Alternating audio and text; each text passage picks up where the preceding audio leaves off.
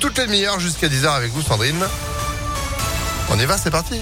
Et à la une de l'actualité, que va devenir la plus ancienne tour de Lyon Située dans le 8e arrondissement et construite en 1972, la tour Guillot ou tour du cirque abrite actuellement le Centre international de recherche sur le cancer qui doit prochainement déménager à Gerland. Le lieu ne devrait pas être détruit, mais réaménagé. Un appel à candidature a donc été lancé.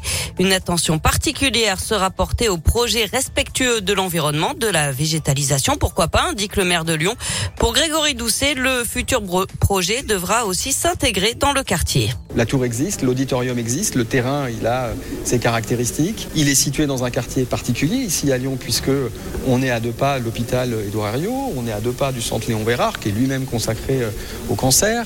On est aussi à deux pas euh, de l'université Rockefeller qui est notre université de médecine. On est aussi dans un quartier très commerçant, très bien desservi par les transports en commun. On a ces caractéristiques, donc beaucoup de sources d'inspiration, nous l'espérons, pour qu'ils puissent nous proposer des choses qui viennent à la fois répondre eh à des besoins des habitants et des habitantes du quartier, mais aussi peut-être, euh, puisque ce site avait déjà une vocation internationale, pourquoi pas aussi répondre à ce type de projet. Et les candidats intéressés ont jusqu'au 20 septembre pour déposer un dossier. Le lauréat sera sélectionné mi-2023.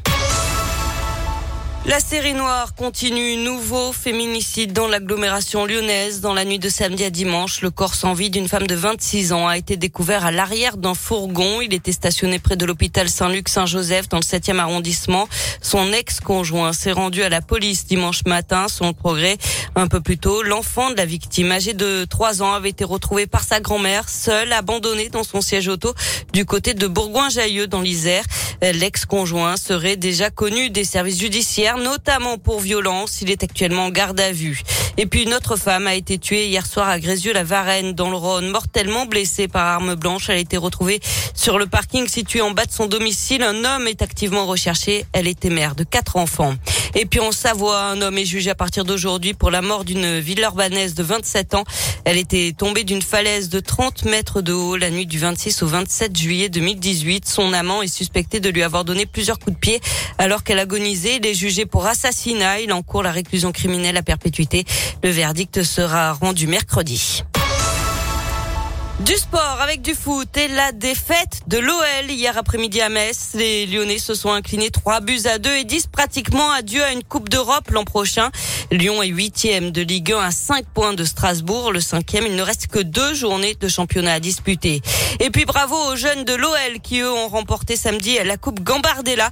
Ils ont battu Caen en finale à la séance au tir au but. Ça faisait 25 ans que l'OL n'avait pu remporter ce trophée. Enfin en rugby, samedi, le Loup s'est qualifié pour les demi-finales de la Challenge Cup en éliminant Glasgow 35 euh, à 27. Et tous en tribune avec ImpactFM.fr dès maintenant pour gagner vos invitations et soutenir vos équipes favorites à la maison. Merci beaucoup Sandrine. L'info continue aussi sur notre site internet. Et vous êtes de retour à 7h. À tout à l'heure. À tout à l'heure, 6h34.